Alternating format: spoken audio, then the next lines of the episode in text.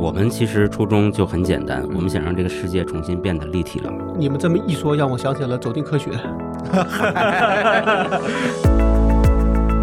各位听友，大家好！你即将听到的呢，是我们津津乐道的一档新的栏目《厂长来了》。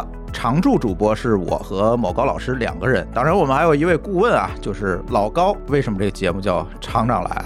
就是我们在之前啊，呃，想策划一档新节目，策划过程中呢，就忽然想到特别有一个愿望，就是想做成就像《鲁豫有约》这样的一个节目。过去啊，有的时候看《鲁豫有约》会发现一些早就知道的明星或者名人的嗯不一样的一面。嗯，这个不一样的一面呢，有的时候会让我觉得很亲切，就路转粉了，哎，或者是黑转路人了。在这种一问一答的对谈环境下，似乎让这个人变得更加亲切了。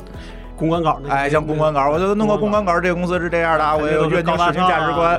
但实际上它背后是怎么做，其实不知道。厂长来了这一档节目，从策划到现在，其实我们一直是想干一件什么事情呢？我们愿意让大厂的高管去聊一聊他们这个公司在经营的过程中，在做事情的过程中一些不为人知的另一面。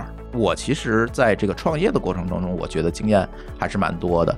但是往往呢，这些大厂我们逃不开一个话题，就是大厂的职场氛围。职场老油条的某高老师 就更能理解大厂的行为方式。老高作为这个场外的顾问，去搞一些刁钻的问题，哎，我觉得就完美了啊！所以我们这样去设定，而且呢，厂长来了这期节目，我们还做了一个特别的环节，我们希望这档节目是我们和听友共同完成的。大家通过网站的留言，通过电子邮件来向厂长提问，可以古怪，可以刁钻，可以稀奇古怪都没有问题。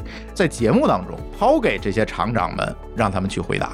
大厂来了的第一期节目，我们要访谈一个在中国非常神秘的公司，而这个公司呢，往往又会引发大家的很多的关注。这个公司就叫 Twitter，跟我们来讲一讲 Twitter 从创业一直到现在成为一个可以叫互联网基础设施这个成长的历程。